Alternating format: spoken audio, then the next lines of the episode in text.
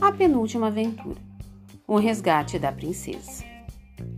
Agora sim, a gente vai falar da aventura sorteada, que por coincidência foi a última aventura da Wendy e seus irmãos na ilha, antes da última aventura deles na ilha. Tem razão. É mais simples dizer que foi a penúltima aventura.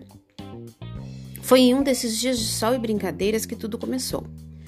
O Peter, a Wendy e os meninos estavam lagarteando sobre a pedra vermelha dos abandonados depois de muita atividade física. A Wendy tomou coragem e disse: Você ainda não me levou para ver o baile das fadas e dos elfos. É mesmo? disse o Peter, sem abrir os olhos. Então a gente vai lá hoje à noite. De verdade? perguntou a garota radiante.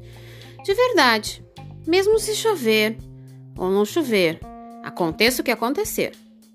Obrigada, Peter, disse a Wendy com muita vontade de dar um dedal ou dois no rosto dele.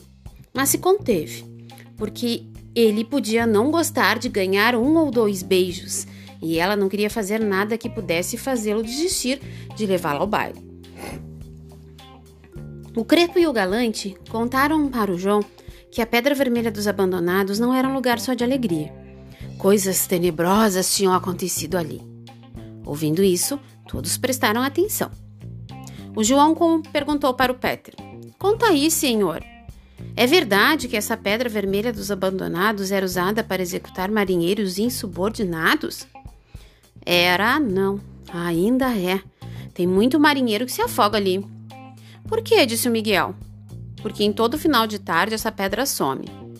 Por causa de alguma magia das sereias? Não, é só a maré que sobe e deixa a pedra submersa. Ai, que horror! Então eles ficam presos sem poder fugir, vendo a maré subir, sabendo que vão se afogar? Isso mesmo. Então é por isso que a Pedra Vermelha dos Abandonados tem esse nome. Os marinheiros eram abandonados ali para morrer. Eram não, Wendy. O Peter disse que isso ainda acontece. Se você mergulhar até o fundo da caverna, vai dar de cara com uma pilha de esqueletos humanos. O tempo mudou instantaneamente. O sol foi embora, sombras passaram pela superfície da laguna e uma névoa espessa veio na direção do mar, fazendo o lugar ficar com cara de pesadelo. A sorte dos meninos é que eles estavam com Peter, que colocou uma mão na orelha formando uma concha e avisou com um sorriso estranho na cara. Tem pirata vindo num barco. A Wendy viu o sorriso e ficou arrepiada. Quando aquele sorriso aparecia, ninguém ousava falar com Peter. Ela e os meninos ficavam prontos para obedecer uma ordem que veio rápida e ríspida: Mergulhar já!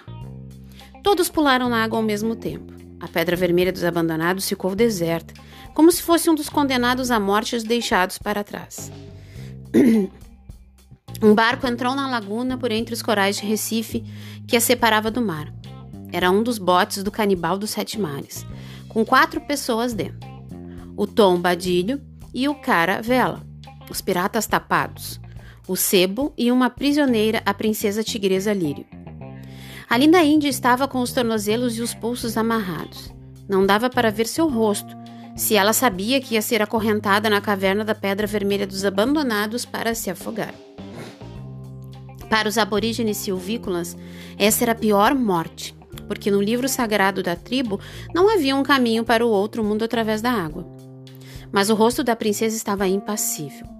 A filha de um cacique deveria morrer como a filha de um cacique. Ela foi aprisionada durante uma missão de espionagem. Seu irmão, o pequeno enorme jaguareté, decidiu que eles precisavam saber de quanta munição os piratas dispunham e a tigresa Lírio se ofereceu para ir lá descobrir. Ela entrou sem ser vista no canibal dos sete mares e foi verificando todas as armas do navio. O gancho descobriu que ela estava lá, porque sentiu o perfume de flores que a princesa tinha naturalmente. E antes que pudesse fugir, a princesa foi agarrada por um bando de marmanjões. O capitão tentou trocar a vida dela por um segredo, pelas barbas de Netuno, nós não queremos ter esse crime em nossa lista. Didio Tropoburro, o pirata italiano que, por não falar direito português, ainda não tinha entendido que quando o gancho dizia nós, estava se referindo apenas a ele mesmo, exclamou: Sim, nós não queremos matar-te, bela bambina. O gancho pegou sua pistola da cintura e esticou o braço para trás sem se virar. Todos os outros piratas taparam os ouvidos, menos os piratas espanhóis que fizeram o sinal da cruz.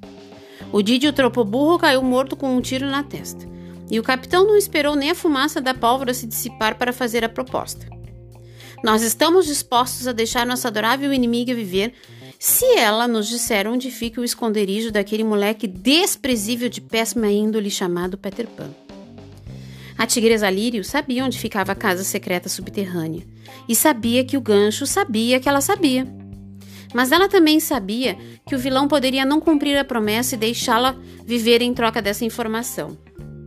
E sabia também que não poderia viver de cabeça erguida se cometesse uma traição daquelas. O gancho sabia que os índios não eram patifes como ele e os outros piratas, então decidiu: Sebo, pegue dois desses paspalhos inúteis e leve a inimiga para a rocha de execução. Nós vamos vestir trajes de gala para assistir à agonia da pele vermelha. Não muito depois, na laguna, o céu estava cada vez mais escuro e a névoa continuava sobre a água, como se a água estivesse muito quente. Tom Badilho e Caravela que remavam só perceberam que tinham chegado à Pedra Vermelha dos Abandonados quando o bote se chocou contra ela. Seus palermas! gritou o sebo. Prendam a prisioneira com correntes e não demorem que o capitão logo está de volta. Sim, senhor! disseram os dois piratas patetas e executaram a ordem com rapidez. A princesa orgulhosa não ofereceu resistência, porque sabia que seria inútil e pouco digno espernear, chorar ou suplicar. Quem estava chorando Tapando a própria boca para que seus soluços não fossem ouvidos era a Wendy. Ela e o Peter estavam escondidos na fresta duas, entre duas pedras. Os, os aborígenes eram inimigos, mas o Peter pretendia salvar a princesa, mesmo sem saber que ela poderia estar livre se tivesse revelado o segredo dele. Ele ouviu o sebo dizendo que o capitão ia chegar logo para assistir o afogamento. Por isso, não perdeu tempo para agir. Não sei se eu já contei que o Peter sabia imitar e muito bem a voz de qualquer pessoa. Se não tinha contado, pronto, agora contei. O herói pegou um caramujo bem grande para amplificar a voz e imitou perfeitamente a voz, o tom e o jeito ridículo do gancho falar. Com mil tenazes de caranguejo, que raios vocês estão fazendo? A Wendy parou de chorar, mas continuou tapando a boca, agora para que não escutassem as risadas dela porque a imitação do Peter era mesmo perfeita. É o capitão, disse o Tombadilho. É o capitão, disse o Caravela, como se fosse uma informação nova. Eu sei quem é, seus filhotes de sardinha, gritou o Sebo. Então nos diga, Sebo, continuou Peter. O que vocês estão fazendo aí? Já fizemos, meu capitão. A princesa Pele Vermelha já está pronta para execução. Soltem-na! Mas, mas, mas, mas, mas, meu capitão! O senhor quer mesmo isso? Quantas vezes nós temos que repetir uma ordem para sermos obedecidos? É para ontem, capitão, exclamou o Tombadilho. A gente já está soltando a moça, exclamou o Caravela. O sebo ainda não estava convencido. Mas, mas, mas, mas, meu capitão, mas o plano não era a morte por afogação? Nosso plano é humilhar a selvagem deixando que ela viva. Está bem, meu capitão. O senhor terá obedecido agora mesmo. Os três piratas desamarraram a tigresa Lírio, que mergulhou rápida como uma lontra na água da laguna e sumiu, sem fazer barulho, em meio à neblina.